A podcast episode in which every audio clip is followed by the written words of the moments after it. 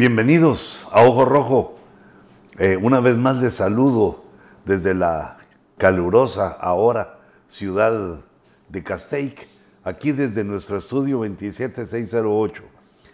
Que el Señor les siga bendiciendo, les añada bendición a cada uno de los que están en comunión y en sintonía con este programa. Presentémonos delante del Señor para que nos vea con ojos de misericordia cuando invoquemos a nuestro Señor Jesucristo.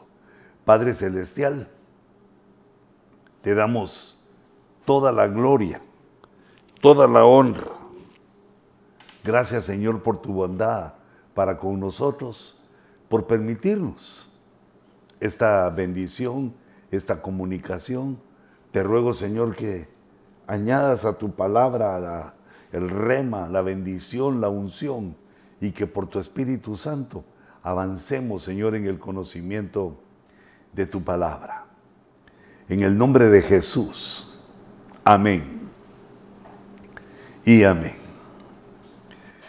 Hermanos, eh, hemos estado eh, platicando y uno de los temas que se expande, se abre y que es interesante y tiene mucho jugo, mucha bendición, mucha fuerza eh, como alimento espiritual, es entender el trato que Dios ha tenido con el hombre. Porque cuando uno no entiende, la ignorancia hace que los eh, razonamientos sean inexactos, torcidos, equivocados, erróneos.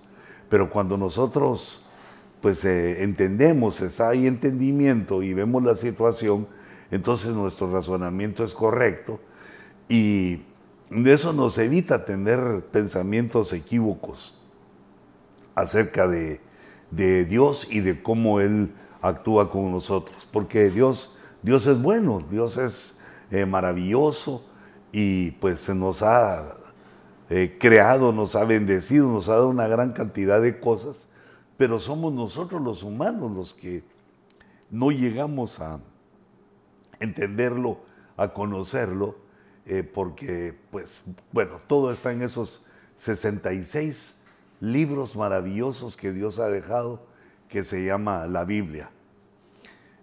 Nosotros vemos cómo Dios procuró trabajar con toda la humanidad, desde Adán saliendo del huerto o desde Adán ya fuera del huerto, Dios procuró tratar eh, con, eh, con nosotros, con la humanidad. digamos, después de Caín y Abel, eh, restauró con Enos, se empezó a restaurar hasta llegar a la décima generación de Noé. Pero los hombres cuando se multiplicaron sobre la tierra, cuando llegaron a ser miles, millones, en lugar de buscar a Dios, en lugar de obedecer a Dios, tendieron al mal. Pero el mal de una manera tan espantosa, tan dolorosa, que Dios decidió cortar todo aquello eh, en el diluvio.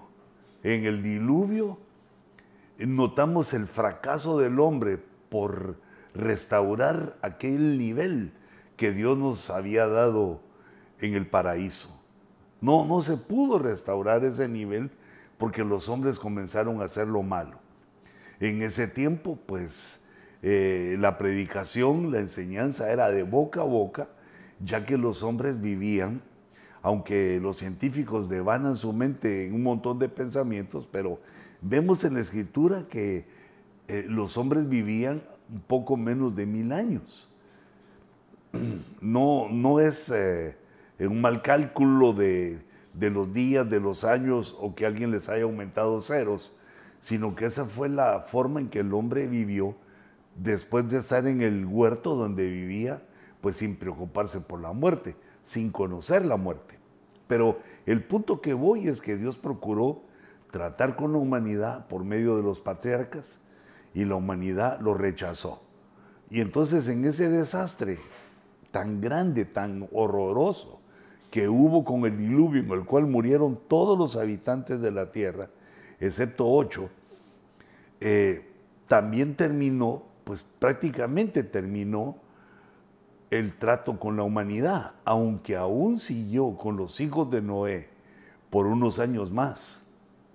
Eh, más o menos, y, eh, digamos, dos mil años, porque hasta Abraham, hasta que aparece Abraham, aparece Moisés relatando por revelación lo que sucedió con Abraham, nos damos cuenta que Dios empieza a formar de entre la humanidad. La humanidad toda rechaza. Entonces dentro de la humanidad escoge Dios a Abraham y lo saca de la humanidad, lo saca de Ur de los Caldeos y lo empieza a llevar, a conducir, a ministrar, a mostrarle, a prometerle.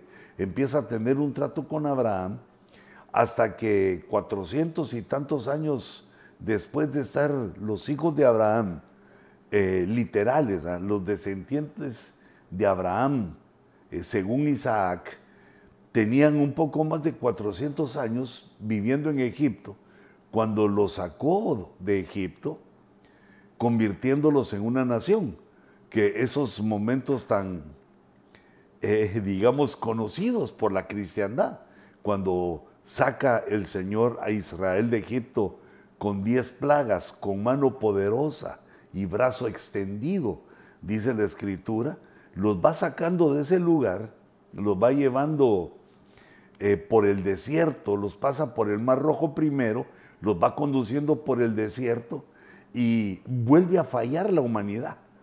La paciencia de Dios sobre los humanos, solo que ahora esa humanidad ya estaba eh, representada en Israel. Los doce patriarcas, cada quien con su tribu, eh, seguían adelante por el desierto 40 años, luego heredaron Canaán, empezaron sus jueces, sus reyes, y se empezó a fortalecer aquel pueblo de 12 tribus, eh, de, tribus que fueron nómadas 40 años, se empiezan a fortalecer como nación como un pueblo ya eh, nacional, empiezan a tener esa identidad con los reyes y llegan a su máximo esplendor con Salomón.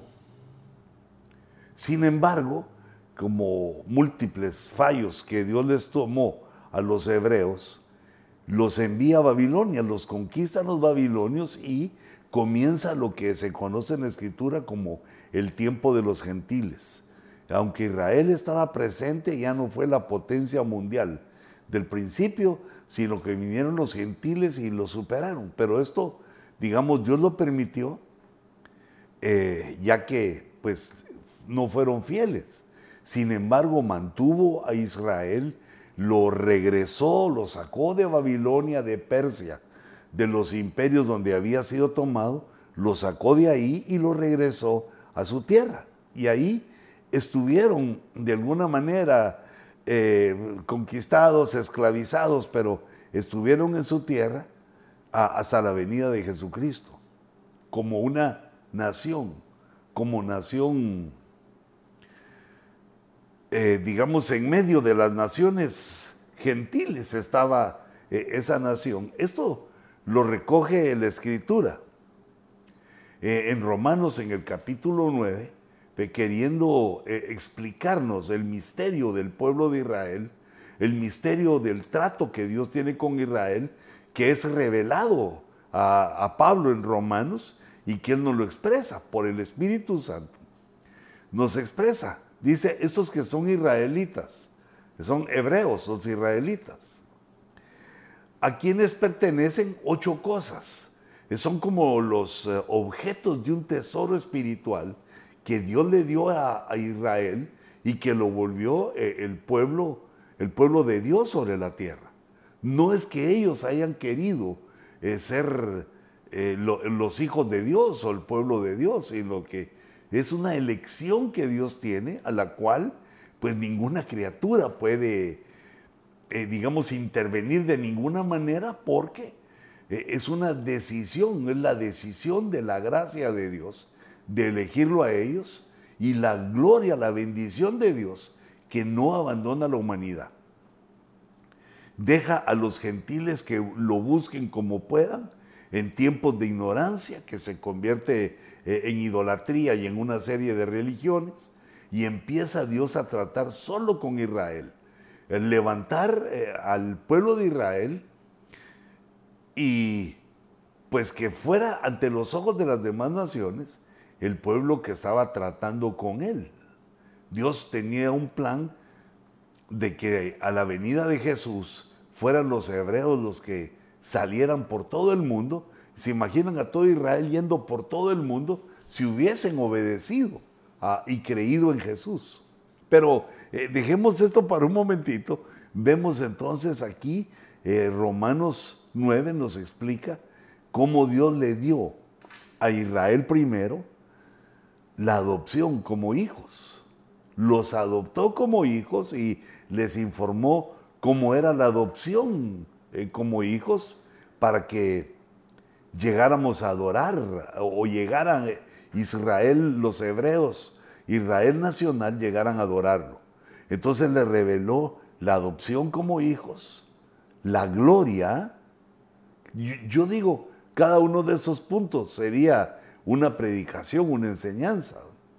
Los pactos, le enseñó que iban a haber diferentes pactos y cómo habían anteriormente pactos eh, antes de que Moisés sacara de Egipto y comenzara la ley, cómo habían otros pactos y también le informó por medio de los profetas, que nos informa el apóstol Pedro que los profetas que profetizaron de la gracia que vendría, eh, se dieron cuenta, lo notaron, se les reveló que esa gracia no era para ellos, no era para Israel, sino que venía un nuevo pacto y como el Señor lo habló muchas veces, se los dijo, que ellos habían invalidado, habían eh, tomado en poco el pacto que hizo Dios con ellos, pero que vendría un nuevo pacto donde iba a escribir las leyes en el corazón de los que le amaran y los que le creyeran y le amaran. Entonces vemos la gloria, los pactos. Y en el número cuatro vemos la promulgación de la ley. Se les dio a ellos la ley, la forma de culto. Y en el sexto, las promesas. Pero todo esto no se les dio, digamos, en un, en un solo día, en un solo mes, sino que Dios se los fue revelando con el paso de los tiempos porque es algo eh, diríamos que es algo extenso, es algo grande. Son ocho cosas y entonces se las iba explicando. Eh, lo reunía o se reunían de acuerdo al culto, al que está en el inciso 5, de acuerdo al culto, eh, cada sábado se instruía a los hijos de Israel, al Israel nacional, todo el día se les instruía en cuanto a la ley. Parte del culto era la predicación de la promulgación de la ley, que qué era la ley, qué era lo que pedía Dios, y no solo la ley, sino las promesas. Date, cuenta de todas estas cosas. Ellos sabían la ley, eh, también les enseñaron la forma de culto, les enseñaron las promesas, los pactos, que ellos estaban siendo adoptados como hijos, y también que de ellos salieron los patriarcas.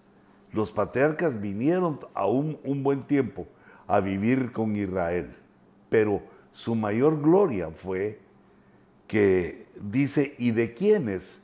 refiriéndose en el inciso 8, ¿y de quiénes? refiriéndose a Israel nacional, según la carne, no el espíritu, según la carne, según lo biológico, según lo humano, procede el Cristo de quienes según la carne procede el Cristo.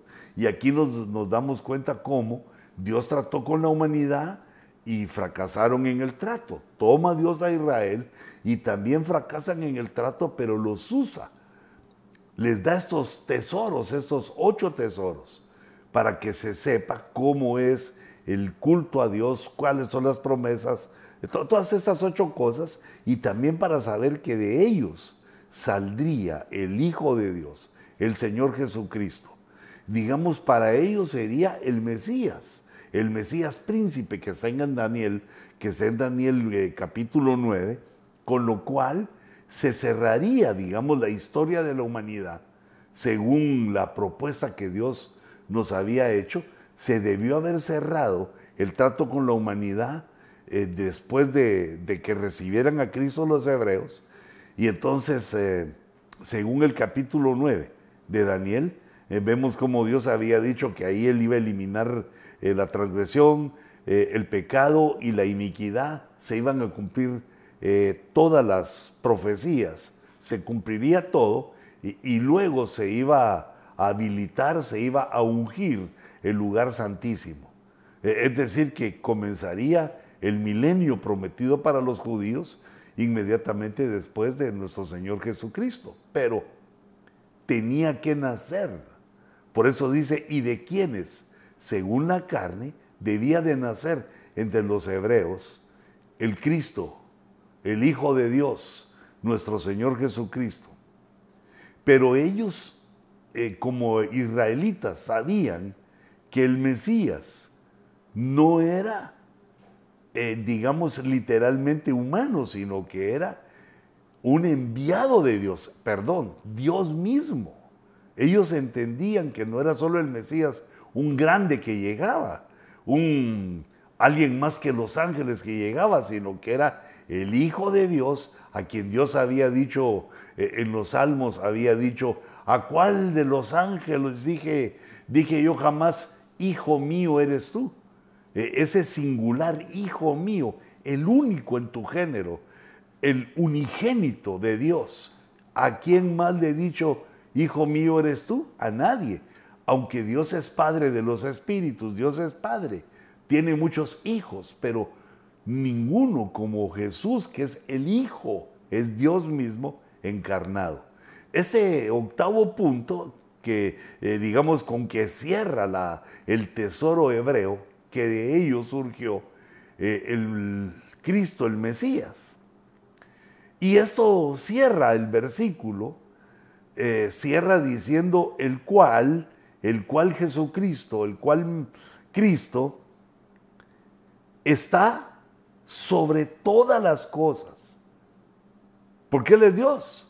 Y ese es uno de los versos que en la Biblia reconoce la deidad de Cristo, por la cual nosotros debemos hacerle fe y creer en eso. No solo es un profeta, no solo es un maestro, no solo es el que dio su vida por nosotros, sino dice Dios bendito por los siglos. ¿Cómo lo, eh, eh, el libro de Romanos, el Espíritu Santo, en la pluma de Pablo, cómo indica con esa certeza, con esas palabras profundas y hermosas, como dice, Dios bendito, se está refiriendo al Mesías, eh, el que según la carne procede de los hebreos el Cristo, el cual está sobre todas las cosas, y es Dios bendito por los siglos. Entonces, este tesoro le obsequió Dios, le puso en las manos Dios de los hebreos, un pueblo tan formidable, un pueblo tan eh, imponente, impactante, y de lo cual, digamos, Dios pone como testimonio de ese trato que está haciendo con ellos, que a partir de 1948 lo regresa como nación.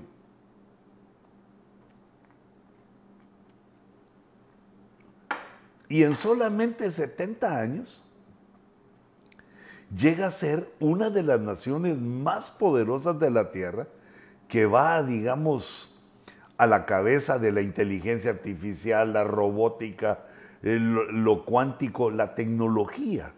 Ha sido uno de los regalos que Dios les ha dado a los hebreos. Pero no solo eso, sino su armamento, su ejército, su economía. En 70 años se convirtieron en una nación de primer orden. Dándonos Dios a entender esa asignación que le había dado y como parte de la promesa es que en los tiempos finales se habrían de, levantar. Y no solo para creer en Jesús, no solo para creer en el Mesías, de lo cual ellos no creen, sino que siguen, eh, digamos, en, en los cultos.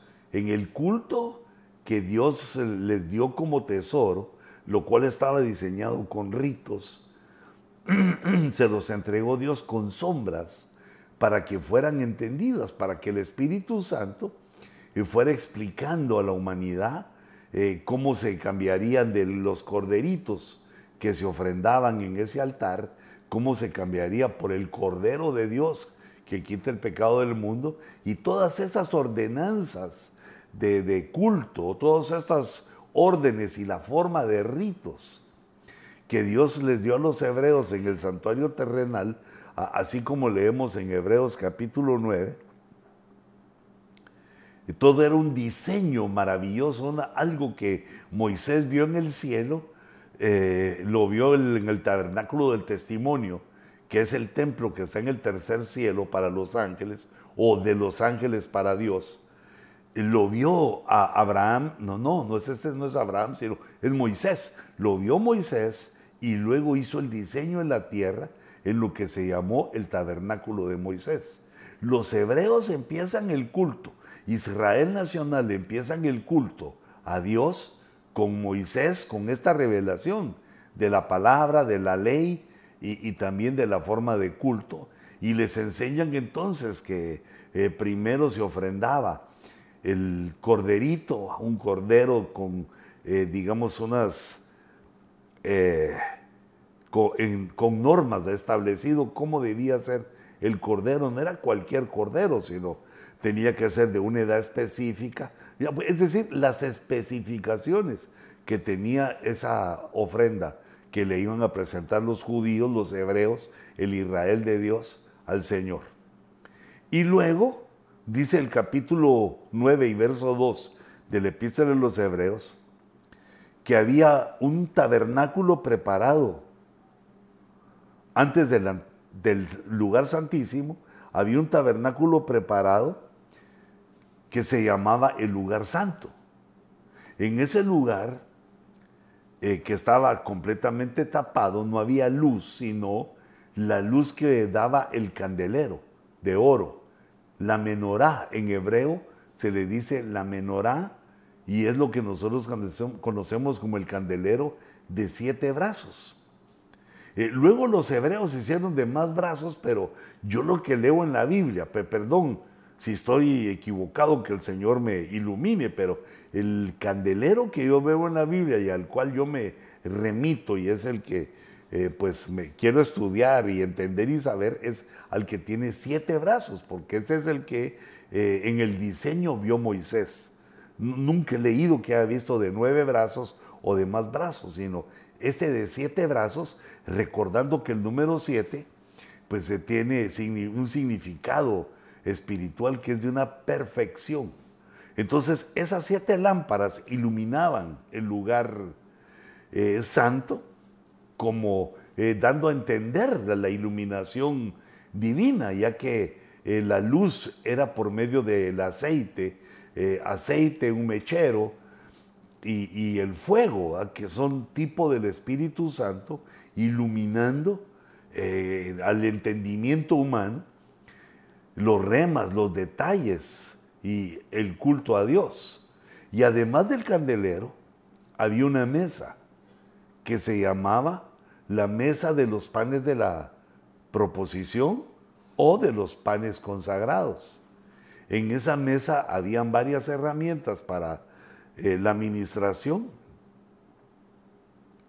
y también habían 12 panes que constantemente, que diariamente los sacerdotes cambiaban. 12 panes que eh, pues debemos entender que no eran para alimentar a los sacerdotes. Aunque de esos fue los que comió David, en aquella situación que era de vida o muerte, que esos panes solo los podían comer los sacerdotes, pero permanecían ahí en la mesa de los panes, permanecían como una ofrenda a Dios. Y esos 12, los 12 panes consagrados, el número 12 nos habla de la ley de Dios, el trato de Dios, cómo la disciplina de Dios nos va enseñando, eh, nos va haciendo que nosotros le obedezcamos. El número 12 nos habla de la autoridad de Dios sobre los hombres. Cuando nosotros como humanos aprendemos a obedecerlo, y entonces estamos bajo su autoridad. El, número 12 e, es un número, digamos, apostólico, sacerdotal, que se utiliza en muchas situaciones, eh, porque es un número que nos habla de la autoridad de Dios sobre los hombres, que, de los hombres que han recibido la autoridad de Dios. Estos doce panes se tenían en dos filas de seis, porque también tienen el significado desde este punto de vista de los libros de la Biblia que iban a ser el pan que consumiéramos. Si no lo sumamos, sino que solo vemos que hay dos, una fila de seis y otra fila de seis, nos habla del número 66, que son los libros de la Biblia, como había de completarse el número de Biblias, eh, perdón, el número de libros en la Biblia. Y así es, ahí estaba el lugar santo. Estaba la mesa, los panes, algunas herramientas que de los santas que utilizaban los eh, sacerdotes y el candelero, que era la forma en que se iluminaba eh, el lugar santo. Allí ministraban, ahí pasaban la mayoría, eh, digamos, de los sacerdotes, ahí pasaban según sus turnos a ministrar. Pero dice, y detrás del segundo velo, dice el verso 3, había un tabernáculo llamado el lugar santísimo. Era también otro cuarto eh, completamente cerrado. Y ahí solo podía entrar el sumo sacerdote una vez al año. Dice, el cual tenía el altar de oro del incienso. Mira lo que había en ese lugar santísimo. Qué interesante. Otro altar, solo que ese era de oro. El altar que había en el atrio era de bronce, donde se sacrificaban a los corderos. En este altar de oro eh, no se sacrificaban corderos, sino que era el altar del incienso, de la oración, que las oraciones Dios las pone en el lugar santísimo.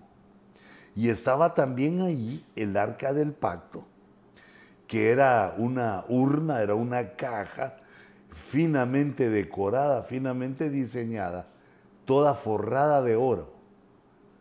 Era de madera de acacia, toda forrada de oro, que eh, presentaba eh, unas barras para moverla y tenía también sobre la caja, sobre, eh, digamos, la tapadera de la urna, la tapadera de la caja que era eh, el arca del pacto contenía tres cosas. El maná, la vara de oro, la vara de Aarón que retoñó y las tablas del pacto. Cada una de estas tres cosas que contenía eh, el arca del pacto tipificaba una de las personalidades, eh, o es decir, la Trinidad de Dios el maná, el pan que descendió del cielo, es tipo de Jesús. Y la vara de Aarón que retoñó es tipo del Espíritu Santo.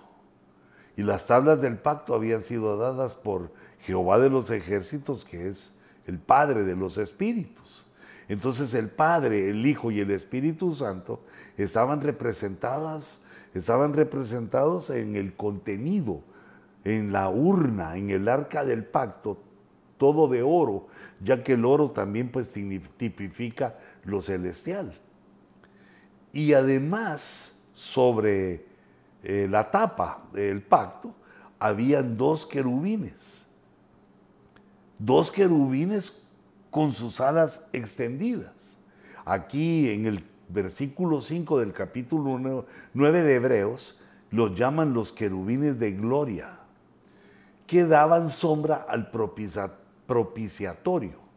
El propiciatorio es la palabra con que se conoce la tapa, la tapa del arca del pacto, que era donde se ministraba la sangre. Cuando el sacerdote entraba una vez al año eh, a ministrar al lugar santísimo, llevaba la sangre del cordero y la ministraba siete veces en el lugar santísimo y en uno de los lugares donde la ministraba era sobre el propiciatorio donde estaban los querubines.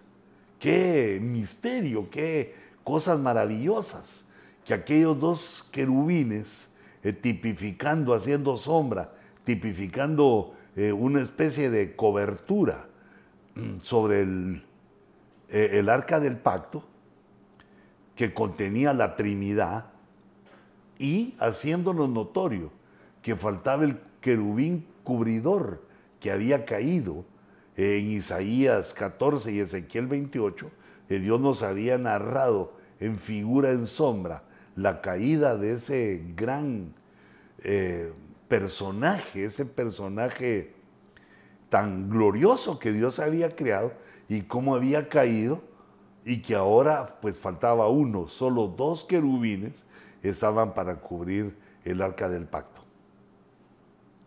Pero dice Pablo, pero de esas cosas no se puede hablar ahora en detalle, porque él solo nos estaba mostrando, nos quería mostrar aquí en Hebreos 9:5, el culto, cómo se preparó toda esta serie de detalles para que los hebreos comenzaran el culto y, luego pues vendría la iglesia a la manera de los sacerdotes del antiguo pacto, solo que bajo el ministerio sacerdotal, según la orden de Melquisedec pues ministraran bajo las sombras, bajo la sombra de lo que fue enseñado en el Antiguo Testamento.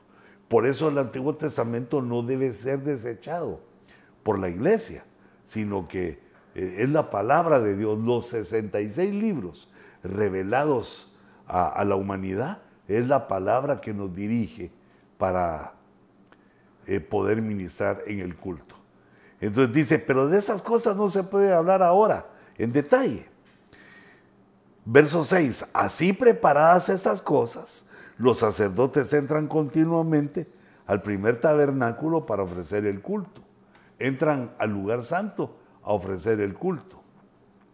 Pero en el segundo, como dijimos, solo entra el sumo sacerdote una vez al año y no sin llevar sangre, la cual ofrece por sí mismo y por los pecados del pueblo cometidos en ignorancia. Va, eh, así era el culto. Ahora en el verso 8 le empieza a informar a los hebreos, los judíos, a los que habrían de leer esa epístola, que esto lo que significaba era un cambio que había, eh, un cambio de ley a gracia, eh, un cambio de trato con Israel para tratar a toda la humanidad de nuevo, a todos los gentiles, por medio de Cristo y por medio de la iglesia. Por eso dice inmediatamente después de que nos informa que eh, entraba el sacerdote una vez al año en el día de la expiación, dice, queriendo el Espíritu Santo dar a entender esto. Todo el rito, toda esa forma de culto en una sombra con la cual el Espíritu Santo quería que los hombres entendiéramos. Como subrayé este verso porque me gusta mucho cómo Dios quiere darnos a entender cosas. Quiere decir que no, no solo ordenarnos, haz esto, sino que, bueno, no sé si lo haríamos, pero no, no quería él la orden, sino que entendiéramos, que los sacerdotes entendieran, porque el entendimiento trae consigo el fruto. Sin entendimiento, la semilla de la palabra es robado, es robada por el adversario. Que el Señor la reprenda que el Señor reprenda al diablo. Entonces, ¿qué es lo que quería dar a entender el Espíritu Santo? Que el camino al lugar santísimo, que estaba vedado porque solo una vez al año podía entrar el sumo sacerdote, que ese camino se quería abrir, que no había sido revelado aún hasta que el primer tabernáculo fuera quitado. Mientras el primer tabernáculo estuviera en pie, no se iba a poder llegar al lugar santísimo. Por eso es que se cumple eh, este darnos a entender del Espíritu Santo cuando Dios permite que en el año 70 los romanos destruyan no solo, no solo Jerusalén, sino que el templo lo derriban, lo destruyen eh, de una manera tan violenta los romanos que no quede en pie. Y esto, aunque fue tristeza para los hebreos, era el cumplimiento de algo que Dios ya les había dicho. Fueron llevados a las naciones, pero también al quitar ese templo, el templo que era de Herodes, al ya no estar en pie, empezó a fluir eh, la cristiandad, el nuevo Israel, el Israel espiritual, los hebreos espirituales, empezaron a fluir hacia el lugar santísimo. Se abrió el camino al lugar santísimo para poder adorar de una manera profunda, ya que el Padre busca adoradores que le adoren en espíritu y en verdad. Y esto se iba a lograr al llegar, al estar, digamos, la iglesia, al este nuevo, los nuevos creyentes en Jesús, al llegar al lugar santísimo, en acción de gracias, en alabanza, en adoración, en cántico nuevo, y ahí donde iba a fluir, en el cántico nuevo, donde iba a fluir aquella eh, unción, aquella grandeza del lugar santísimo, donde iban a fluir los dones, donde iban a crecer los frutos, donde se iba a dar, eh, pues, eh, una bendición superabundante. La bendición que solo tenía el sumo sacerdote una vez al año, solo un hombre, una vez al año podía conocer el lugar santísimo.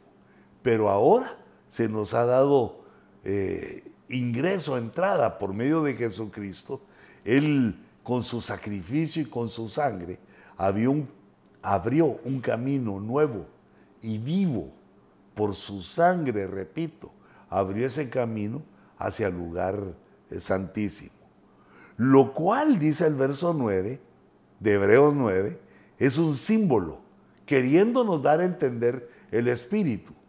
Todo esto es un símbolo para el tiempo presente. Lo, debíamos entenderlo todo. Según el cual se preparan ofrendas y sacrificios que no pueden hacer perfecto a la conciencia. Son las ofrendas que había eh, o que hubo en el antiguo pacto, no llegaban a la perfección de la conciencia. La práctica de ese culto no hacía un cambio eh, en el hombre. Puesto que tienen que ver, es decir, fueron diseñadas, fueron puestas por Dios con cosas como comidas, bebidas, abluciones. La versión de las Américas traduce abluciones, que también puede traducirse lavamientos, bautismos, diferentes bautismos como sombras, como símbolos que iban a ser, eh, digamos, reveladas a, su tiempo. Entonces dice que estas, estos ritos, esto, eh, este culto que Dios le dio a los hebreos, pues no podían hacer perfecta la conciencia porque se referían a comidas, a bebidas, a lavamientos, a ordenanzas para el cuerpo. Esto es un trato para el cuerpo. Impuestas fueron impuestas por Dios hasta el tiempo de reformar las cosas.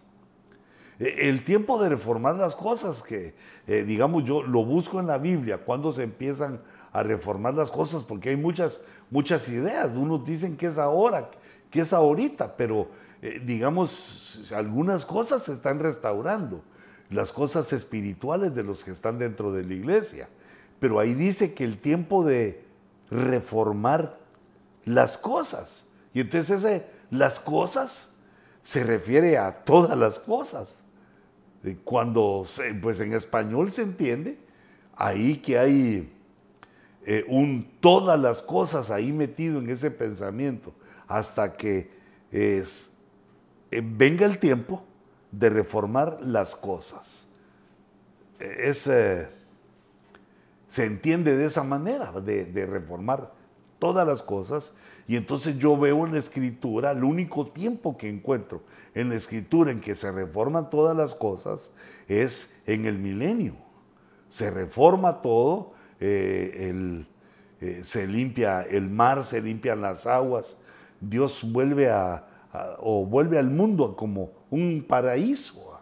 eh, con la tecnología, pues yo entiendo que las cosas que Dios le revele al hombre en aquel tiempo del milenio van a ser para poner en orden todo, a poner en orden todo para quitar todo, digamos, lo que destruimos en nuestra, en los cuatro mil o seis mil años que, eh, seis mil años que llevamos ya sobre la tierra.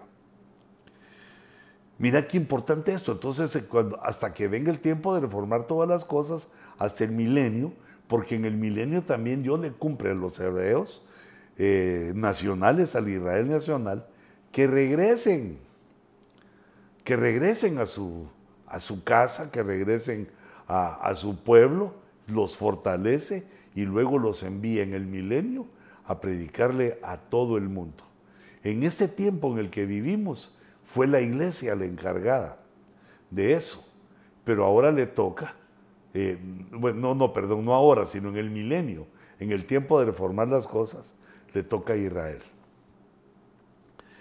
Y entonces vemos también, hermanos, que a partir de Cristo, Israel queda en espera, queda, eh, digamos, a la espera, es llevado a todas las naciones, es eliminado Jerusalén y el templo y entran los gentiles por medio de Jesucristo. Eh, eso también lo explica eh, Pablo en el capítulo 12, y lo empieza a explicar cómo es el nuevo culto, aunque es basado en la escritura, en lo que tuvieron los hebreos, pero ellos lo tuvieron como sombras, como figuras. Entonces dice, por consiguiente, hermanos, os ruego, por las misericordias de Dios, que presentéis vuestros cuerpos como sacrificio vivo y santo.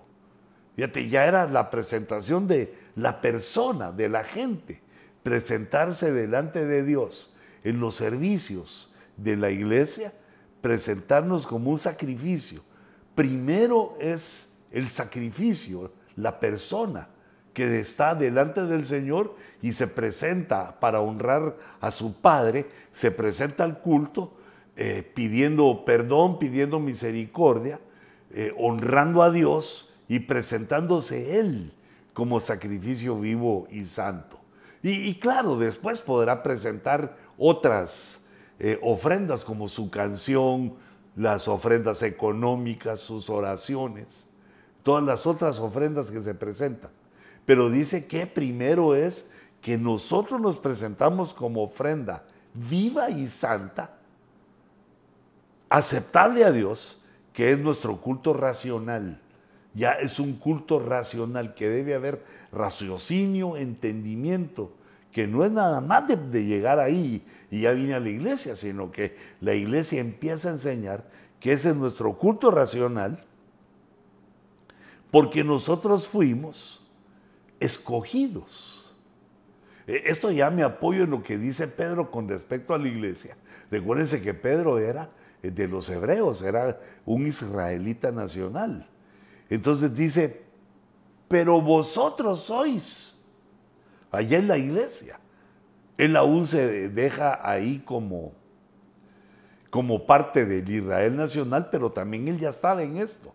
Pero vosotros sois un linaje escogido hermanos, de miles de millones de linajes que se presentaban delante de Dios, nos escogió a nosotros para hacernos un sacerdocio real. Esta palabra real no es de verdadero, sino que esta palabra real viene de, eh, de realeza, de reyes, reyes y sacerdotes.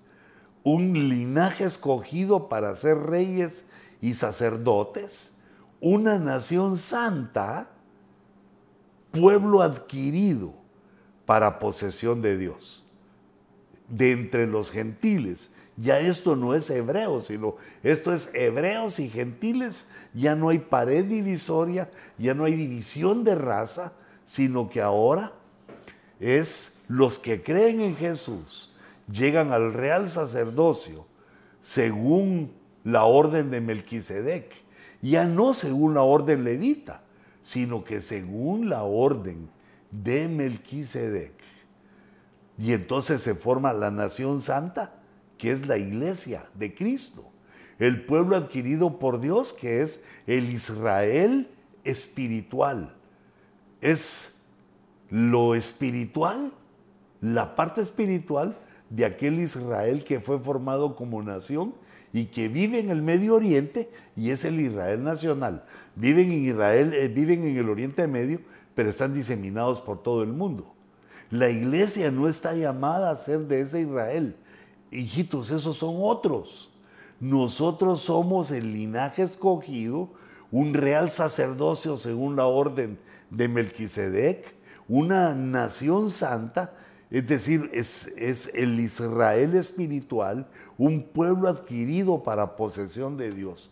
Somos de Dios, comprados por la sangre de Cristo.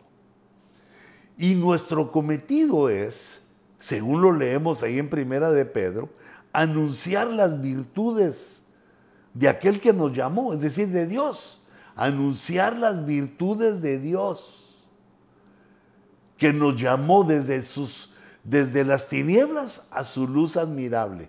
El que nos sacó de las tinieblas a la luz es Dios y la virtud que Dios nos da, el regalo que Dios nos da a la iglesia, es de proclamar, de anunciar en las virtudes de Dios para que todos vengan al arrepentimiento, para que todos vengan a Cristo y, salvemos todas nuestras almas. Pues vosotros, dice Primera de Pedro 2.10, pues vosotros en otro tiempo no erais pueblo.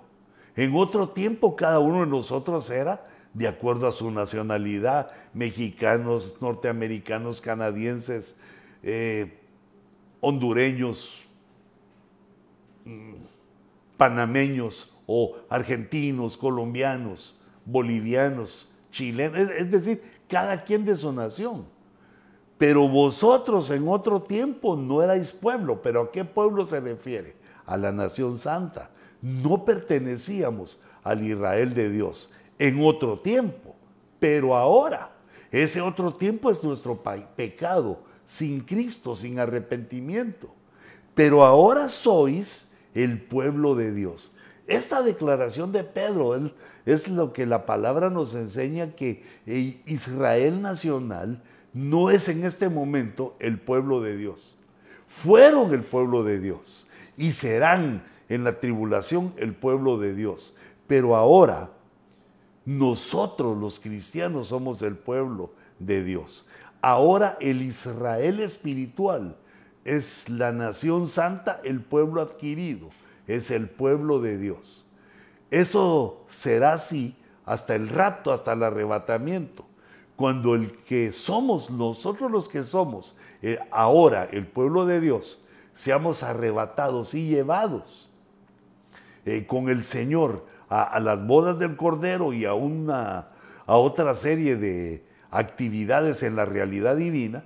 Eh, mientras tanto, aquí le regresa a Dios su tiempo a Israel nacional como el pueblo de Dios, para luchar en el tiempo de la tribulación, eh, la lucha por la salvación, y donde va a quedar también juntamente con los judíos o con los hebreos nacionales, va a quedar también el Israel espiritual, en esa batalla con el, con el anticristo, el anticristo. Pero ahora sois el pueblo de Dios. No habíais recibido misericordia, pero ahora habéis recibido misericordia. Han terminado, ha terminado el tiempo de los gentiles, ha terminado el tiempo de la ignorancia y ahora Dios nos llama a que todos eh, vengamos al arrepentimiento a los pies de Cristo. Ya no hay nación eh, judía ni, ni naciones, sino que la nueva nación, el pueblo de Dios, somos aquellos que hemos recibido a Cristo en nuestro corazón. Y por lo cual también si estás oyendo esta palabra, te invito, te eh, lanzo un reto a que conozcas el poder eh, magnífico de Dios ah, en la conversión. Si te arrepientes, si te arrepientes de tus pecados, aceptas a Cristo y le pides que entre a tu corazón, empieza una nueva vida el nacimiento de nuevo, entras al Israel espiritual y a recibir todas las promesas que Dios nos había dado. Y ese es el choque de las razas. Te das cuenta que eh, está el Israel nacional eh, que sigue viviendo a pesar de que surge el Israel espiritual.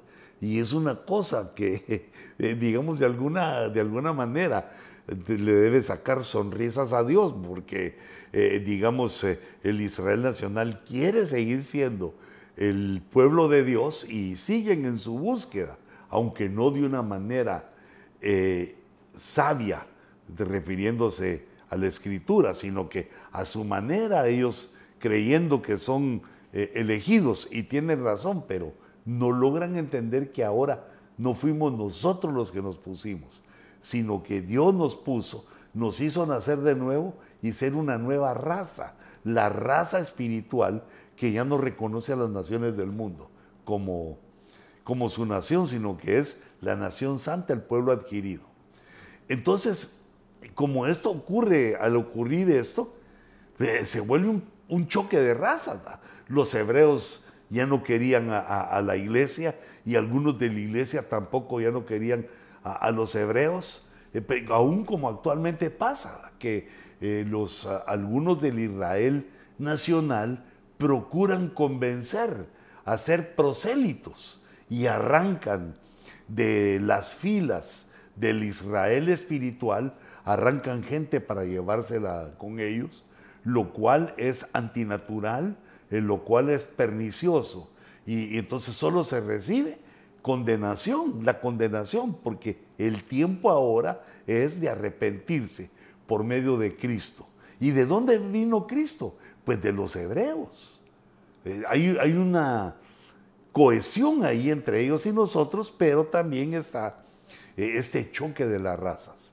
Entonces en el capítulo 11 Pablo lo explica y dice, digo entonces, ¿acaso tropezaron para caer? Ahí está hablando del Israel nacional.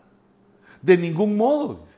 ¿Acaso tropezaron para caer? ¿Acaso ese tropiezo de hebreo los quitó de una vez, los condenó? De, ninguna, de ningún modo. Pero por su transgresión, porque no fueron, no fueron fieles, aunque eso Dios se los pasó por alto. El pecado mayúsculo, esa transgresión que cometieron es que no reconocieron a Cristo. No reconocieron al Señor Jesucristo y lo rechazaron. Entonces dice, pero por su transgresión ha venido la salvación a los gentiles. O sea que sacaron, eh, sacó Dios, pero ellos mismos se sacaron de la bendición al rechazar a Cristo y entonces entramos nosotros. Entonces se volteó la predicación hacia los gentiles. Y vemos en el libro de los Hechos cómo el apóstol Pablo va eh, primero a las congregaciones de los eh, judíos, a las congregaciones, digamos, del Israel nacional. Llega con ellos y les explica esto que nos está explicando, el cambio que Dios tenía y que había que abrazar a Cristo e ir en pos de que el Padre, Cristo y el Espíritu Santo nos trataran, nos eh, ministraran de tal manera que llegáramos a ser la nueva criatura, de acuerdo al modelo de Jesús, de acuerdo al modelo de Cristo. Pero ellos rechazaron, esa fue su transgresión no quisieron, aunque les dio Dios pruebas fehacientes, no quisieron. Entonces dice, pero por su transgresión ha venido la salvación a los gentiles. Entramos nosotros. Pero agrega Pablo para causarle celos. Los hebreos se ponen celosos al ver que lo adoramos, danzamos, que, que lo hemos encontrado un poco serios, pero bueno, mira el, cómo Dios usa esto para causarle celos a los transgresores. Dice, y si su transgresión es riqueza para el mundo, la riqueza en la cual se nos abre la puerta de la gracia, la puerta de la fe, la puerta del nacer de nuevo, la puerta de la bendición. nos abre Dios las puertas, los tesoros que Dios le dio a Israel, ahora eh, ya en esa sombra se hacen realidad, se hacen efectivos para la iglesia de Cristo.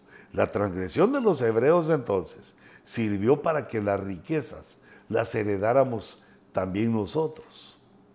Y si su fracaso es riqueza para los gentiles, aleluya, si su fracaso es riqueza para los gentiles, ¿cuánto más su plenitud?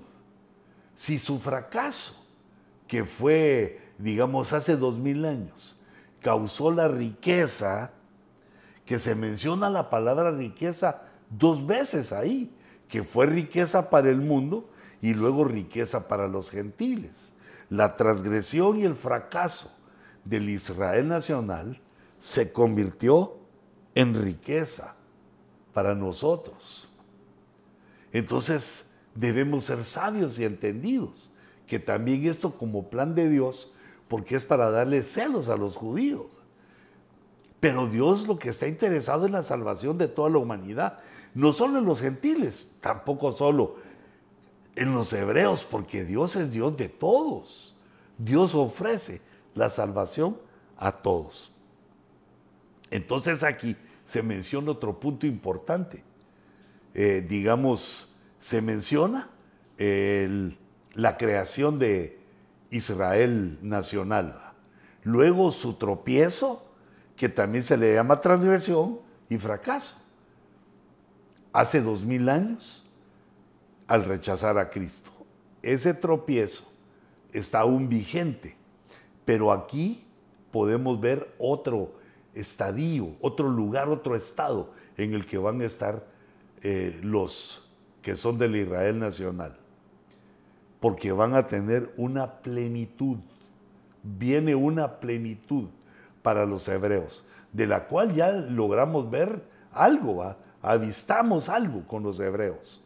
Pero aún no se ha visto esa plenitud, sino que va en proceso. Esa plenitud se va a llevar a cabo según entendíamos anteriormente, en la, eh, después de la, de la tribulación, en el milenio, en la época de oro llamada el milenio, la época de oro que va a estar dirigida eh, por nuestro Señor Jesucristo, pero tomando en cuenta al Israel nacional, porque fue la promesa que Dios le hizo a David y a otros. Es el cumplimiento de la promesa que Dios le hizo a los hijos eh, de los lomos de Abraham. Entonces viene esta, y aquí se menciona, ¿cuánto más será su plenitud? Empieza en el verso 11 diciendo, ¿acaso tropezaron para caer? Y ahora nos explica, ¿cuánto más será su plenitud? La plenitud de los judíos. Y entonces me salto al verso 15 para explicar este punto. Dice, porque si el excluirlos a ellos es la reconciliación del mundo. Ahí nos habla del tropiezo, de la transgresión y del fracaso. Ahora lo dice la exclusión.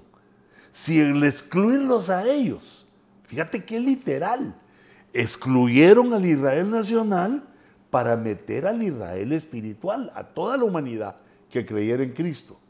Si el excluirlos a ellos es la reconciliación del mundo, esa es parte de las riquezas que en los versículos anteriores nos mencionó. Si el excluirlos a ellos es la reconciliación del mundo con Dios, ¿qué será su admisión? Este es otro punto. Está la plenitud, que aquí le llama también reconciliación del mundo. Pero ahora viene la admisión.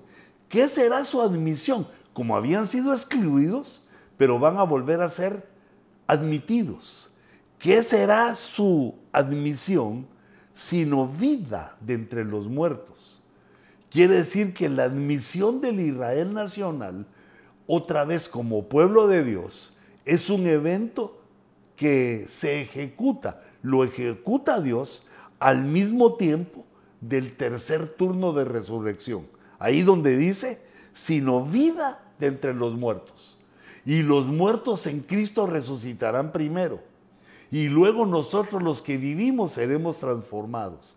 Ese es el tercer turno que está en la epístola primera a los tesalonicenses en el capítulo 4 y verso 17, que está, eh, digamos, también o es conocido como el rapto, el arrebatamiento, el arpazo, la palabra griega arpazo. El rapto se va a llevar a cabo en el mismo momento, es un evento paralelo, eh, simultáneo, en que Israel sea admitido por Dios otra vez como pueblo. Y ese es el inicio de la tribulación, de los siete años de tribulación, y corresponde también al arrebatamiento de la iglesia, que aquí está, digamos, sintetizada, conceptualizada, como el momento en que se da vida de entre los muertos. Este es el tercer turno de resurrección porque el primer turno eh, lo hizo, lo llevó a cabo el Señor Jesucristo cuando resucitó. Luego en Mateo 27, 52 se habla de los eh, que creyeron en el Antiguo Testamento, de los que habían muerto eh, en el Antiguo Pacto o antes de Cristo, los que habían muerto antes de Cristo, eh, resucitaron. Esa fue, ese es el segundo turno de resurrección. Y el tercer turno es a partir de este momento, cuando es admitido Israel nacional de nuevo, cuando la iglesia es arrebatada, y entonces eh, comienza eh, el tiempo de siete años conocido como tribulación, el tiempo de la tribulación. Estas enseñanzas, estas explicaciones que nos da Pablo, eh, es, una, es un claro entendimiento que él tenía, el claro entendimiento que él poseía, esa revelación que Dios le dio de cómo surgía ese choque de razas y cómo íbamos a pasar dos mil años eh, en esa situación mientras los creyentes en Cristo entrábamos a la salvación y que concluiría con la venida de Cristo, el, el rapto de la iglesia y los siete años de tribulación. Qué cosa tan preciosa, qué plan tan hermoso, tan divino el plan que Dios hizo para salvar a la humanidad. Primero tratando con la humanidad, luego tratando con, con los hebreos nacionales, con Israel nacional, y de último, al final, tratando con todos los, todas las naciones, con todos los humanos, por medio del conocimiento de Cristo. Y decidiendo así quiénes iban a ser salvos de la humanidad y quiénes pasarían al lago de fuego, a la perdición, juntamente con el diablo, los ángeles que cayeron, las estrellas caídos, todos los caídos, entrarían a una eternidad lúgubre, eh, triste, desgraciada sin Cristo, de, de sufrimiento sin Dios, una eternidad horrenda para aquellos que rechazaron o que rechazaran a Cristo. Padre, en el nombre de Jesús, te damos gracias por tu palabra. Señor, que sea alivio para nuestra alma, que sea de bendición para nuestra alma tu conocimiento. Escribe estas palabras en nuestro corazón para que con este entendimiento podamos apreciar al pueblo tuyo que está en espera. Podamos amar, Señor, a Israel nacional, a los judíos a los hebreos nacionales de la tierra, podamos amarlos, entenderlos eh, en su lucha, en su confusión y en aquella misericordia que Dios les tiene guardado. Les tiene guardada esa misericordia juntamente cuando nosotros seamos arrebatados. Bendice, Señor, a tu pueblo en el nombre poderoso y glorioso de Jesús. Gracias hermanos por su atención, gracias por su presencia en Ojo Rojo. Que el Señor los bendiga. Sigan escribiéndome a luisponce57 arroba. Que Dios los bendiga y les guarde. Nos vemos en el próximo Ojo Rojo.